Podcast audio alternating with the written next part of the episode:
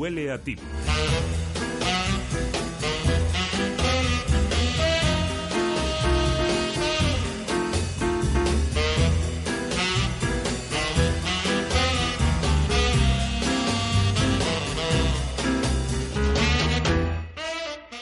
Vaya musiquita más chula que tenemos ¿eh? en esta sintonía. José Lapón, buenos días. Buenos días, Mancho, otra vez. Estamos aquí muy pendientes de esta sección para que no nos timen. No, sobre no. todo para que no nos timen. Eh, José ahora nos contará cosas porque como cada semana sale a la calle, micrófono en mano, como un buen reportero, en este caso un trabajo de investigación sobre las cartas nigerianas. Ahora hablamos de ello, ¿verdad? Así es. Pero permitidme que le dé la bienvenida y salude a Santos, a Santos no, porque ya le he saludado, o sea que a Santos ya no le voy a, a saludar, a Serafín.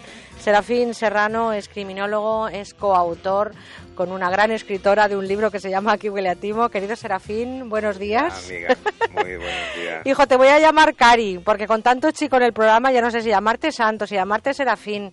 Os voy a llamar de cualquier forma menos temprano, pero a partir de ahora a todos los chicos del programa os voy a llamar Caris. Bueno, yo me conformo con que me llames socio de cuando en cuando. Es verdad, porque es mi socio, Claro. es verdad, es mi socio en este trabajo en forma de libro que se llama Que huele a timo. Y hoy vamos a detenernos en una, mm, en, en una situación que sigue produciéndose y mucho.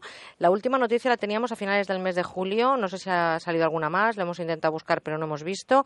Más de 80 apresados por blanquear 11 millones y medio con el timo de las cartas nigerianas. Socio, también llamado timo 419. Efectivamente, por el número de- del artículo del Código Penal nigeriano que contempla también, también esta estafa.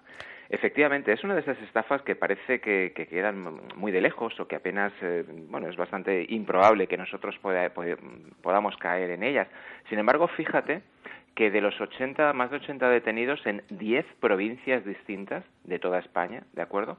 Eh, habían blanqueado ya más de 11 millones y medio, pero la, la UDEF, el grupo de la Policía Nacional encargado de investigaciones fiscales, y que en este caso es, es quien se ha encargado de desmantelar esta, eh, esta agrupación, bueno, han, han averiguado que durante todo el tiempo de, de trabajo de esta red habían eh, manejado un monto de 120 millones de euros. ¡Qué barbaridad! ¿Mm?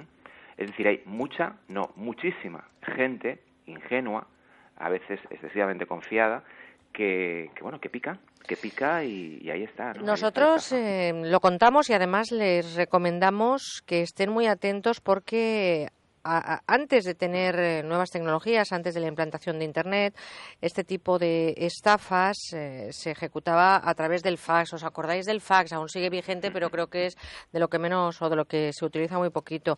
Actualmente es una de las más frecuentes estafas, uno de los timos de engaño más vigente que existen en la red. Las nuevas tecnologías, socio, ha servido también de caldo de cultivo ¿eh? para este tipo de estafas. Por supuesto, tú fíjate, eh, si antes mandar un fax era cuestión de poner una máquina y mandar uno a uno, eh, el envío de correo masivo mediante spam, pues imagínate, no podemos mandar miles de correos con el mismo contenido a cientos de miles de personas. Esto es como, hablando de comparativas, y además me parece que es más que acertada, es echar el anzuelo. Eh, puede haber cientos de peces, pero siempre habrá un pardillo, un pringao, un julay. Pardillo, pringao, julay, todo esto lo explicamos en las últimas páginas del libro para que ustedes entiendan Que- el, el lenguaje y el argor. Pero vamos a ver, un día abrimos el correo electrónico y de repente vemos que tenemos una propuesta de negocio de alguien, sobre todo importante. Suelen ser eh, quienes lanzan ese gancho, em, normalmente cargos políticos o gubernamentales de esos países en los que, como hay problemas, nos piden que les echemos una manita, ¿no? Efectivamente, nos dicen que, que bueno, la situación política de su país, Nigeria, Senegal, Gambia, es, es, es, bastante complicada, como todos sabemos. Ahí tenemos la televisión. Y bueno, eh, este alto cargo político o financiero nos dice que tiene bloqueada una determinada cantidad de dinero, una cuenta bancaria, que no puede extraer, no puede hacerla efectivo, pero sí que tiene autorización para hacer una transferencia al extranjero. Entonces, pues por referencias, por referencias, eh, han dado con nosotros y nos piden, por favor, que, que no abusemos de su buena fe, que no, que no intentemos engañar eh, esa voluntariedad, porque realmente lo que nos proponen es honesto. Y nos hablan de millones de euros o de dólares.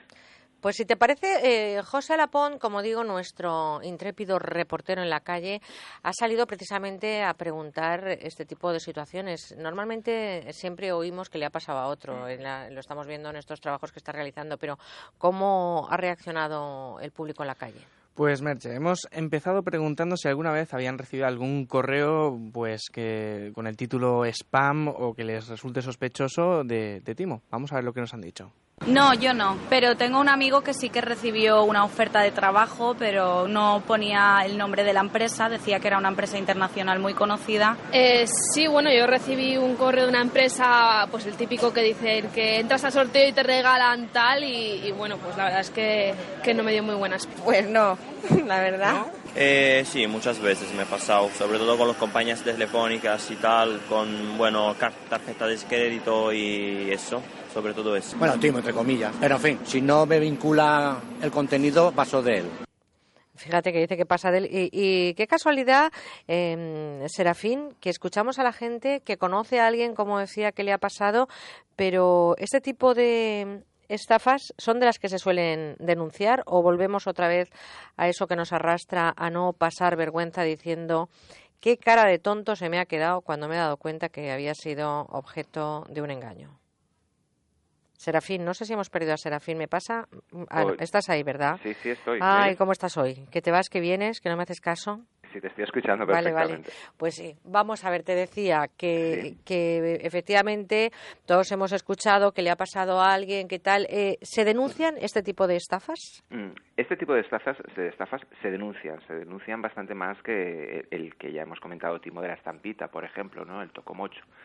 Y se denuncia bastante más pues porque aquí hay una pecamos de ingenuos más que de abusones, ¿de acuerdo?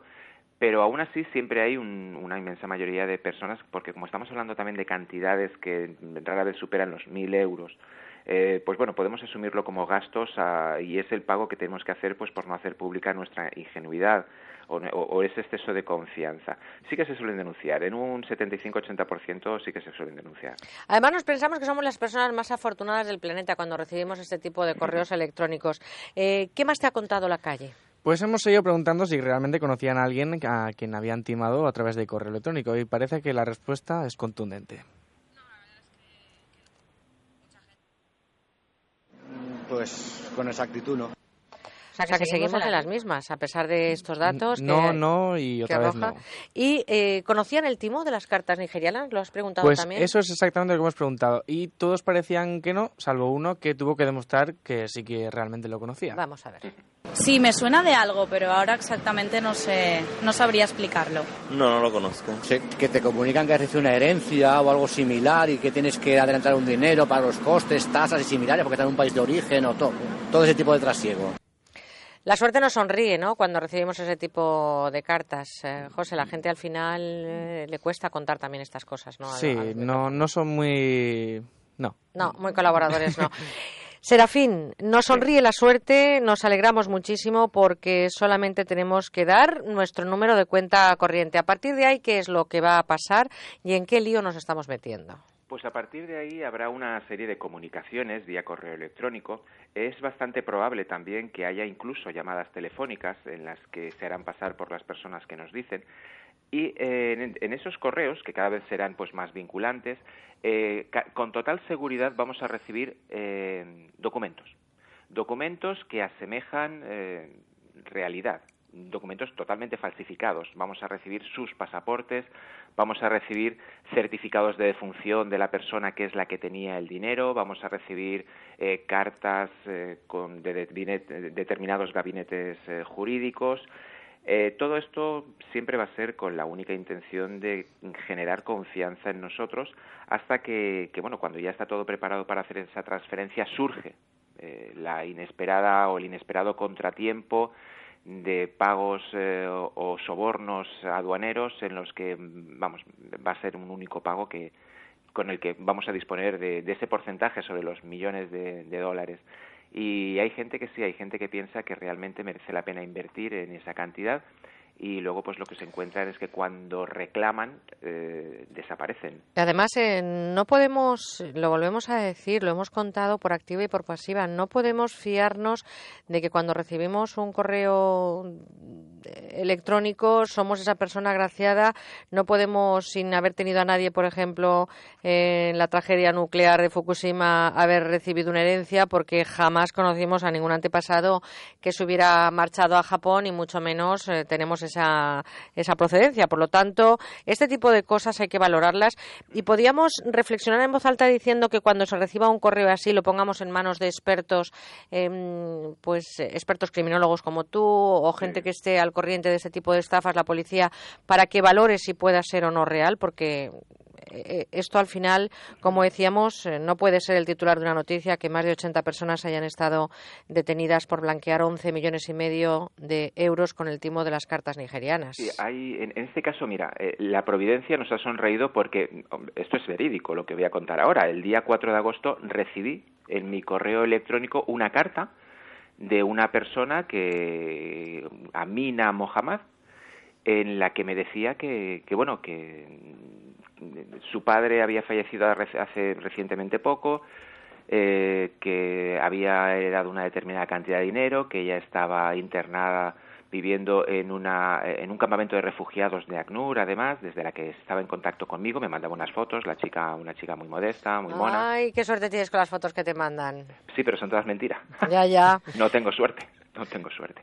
Bueno, el, el, caso es que eh, me hablaba de 2.400.000 dólares, eh, un porcentaje que me iba a llevar, y bueno, incluso me hacía un poco alusión a eso, eh, que, por favor no, no me aprovechase de ella, ¿no? Bueno, lo que hice consejo número uno, ¿de acuerdo? Lo que hice fue, primero, evidentemente, dudar, o sea, que, que alguien hable conmigo y me quiera ofrecer cientos de miles de euros a cambio de vete tú a saber qué, ¿no? Hay que dudar, que es lo que ha dicho una de las personas que, de, la entrevista, y es que cuando no guarda vínculo conmigo, o sea, lo elimino directamente. Hay que eliminarlo directamente, en este sentido la fortuna no existe. Lo que hice después fue coger la dirección de correo electrónico, que en este caso es amina51 arroba rockmail Rockmail.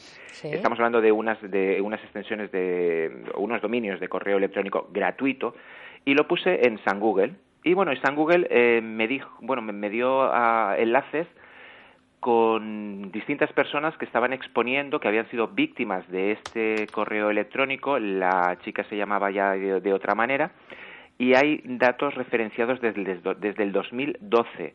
He encontrado los documentos totalmente falsificados que presentan. Eh, la misma carta que yo recibí el 4 de agosto se, se, transcribe de manera literal en el 2012. Es decir, ¡Qué barbaridad! Simplemente con esa mera consulta. Fíjate qué fácil. Pues mira, ¿sabes qué pasa? Que todo el mundo no tiene esa posibilidad, ni esa mente tan abierta, ni está tan metido en el mundo de los timos y las estafas como para tirar del hilo. No todo el mundo, como te pasó a ti, querido socio, recibe unas fotografías como recibiste tú de esa rusa estupenda que necesitaba dinero y no se deja caer en la tentación. Tengo que felicitarte por esa fortaleza humana que tienes.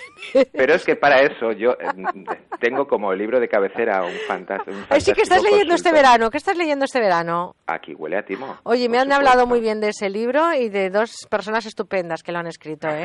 ¿A ti te han hablado de este libro, José? Me suena de algo. ¿Te suena de algo, lo he visto por mi casa alguna vez. Bueno, pues ya lo saben. Aquí huele a Timo, lo recomendamos. Socio, gracias por compartir tanta sabiduría. Primero, un, beso muy fuerte. Por compartirla en este libro que hemos escrito los dos y del que me siento muy orgullosa. Y también por contarlo en estos veranos tan especiales que vivimos con la gente que más queremos, que está ahí detrás de la radio. Un besote, socio. Muy, muy, muy fuerte. Igualmente, José. José Alapón, gracias gracias por ese trabajo